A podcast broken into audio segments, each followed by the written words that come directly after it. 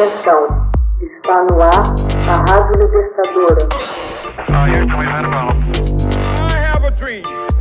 Assim sendo, declaro vaga a presidência da República. Começa agora o Hoje na História de Ópera Mundi. Hoje na História, 19 de agosto de 1839. Louis Daguerre demonstra o daguerreótipo, uma das primeiras formas fotográficas da história. Louis-Jacques Mandé Daguerre demonstrou como funcionava o daguerreótipo diante da Academia de Ciências de Paris em 19 de agosto de 1839. Este processo fotográfico é resultado dos trabalhos de Nicéphore Niepce e de Daguerre.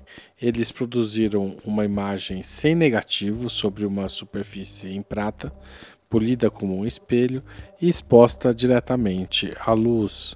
A partir de 1850, o daguerreótipo seria substituído pelo processo negativo-positivo sobre papel, o que permitia reproduzir a imagem mais de uma vez. Niepce morreu na miséria seis anos antes da demonstração de Daguerre com quem estava associado. O daguerreótipo não era o primeiro processo fotográfico, porém as imagens dos processos anteriores desapareciam rapidamente uma vez expostas à luz.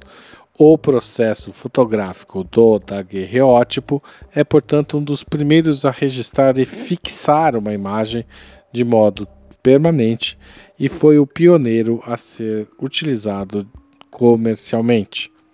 No daguerreótipo, a placa é sensibilizada à luz após ser exposta a vapores de iodo que, ao se combinarem com a prata, produzem o iodeto de prata fotossensível.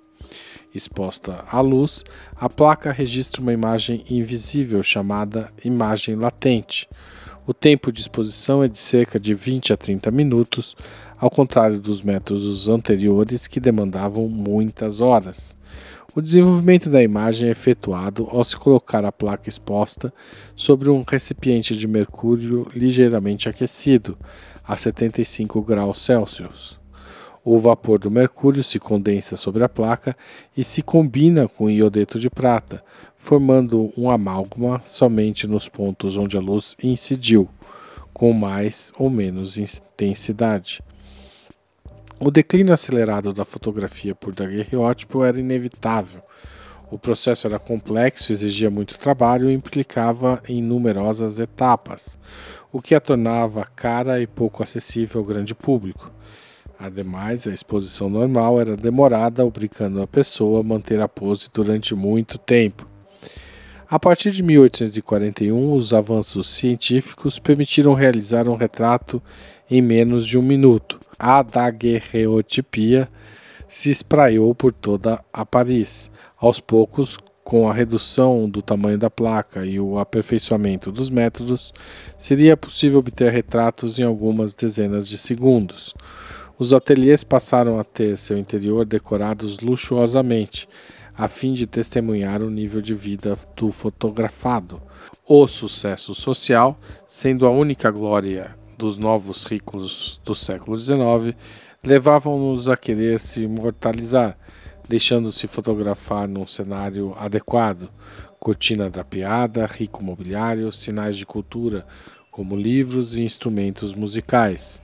A pose tornou-se um verdadeiro ritual. O pintor Paul de la Roche chorou ao assistir à sessão de fotografia.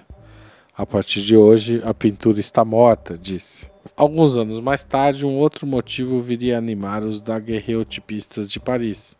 Após a chegada ao poder de Napoleão III, o barão Haussmann, prefeito do departamento do Sena, se preparou para reorganizar toda a cidade, construir os grandes bulevares e, por consequência, destruir numerosos recantos da capital. Alguns perceberam o interesse museográfico de suas tomadas e muitos dos logradouros desaparecidos só sobreviveram na nossa memória graças à daguerreotipia. Hoje na história, texto original Max Altman, locução Haroldo Cerávulo, Gravação Michele Coelho. Edição Blanca Manoeli. Você já fez uma assinatura solidária de Opera Mundi? Com 60 centavos por dia, você ajuda a manter a imprensa independente e combativa. Acesse www.operamundi.com.br/apoio.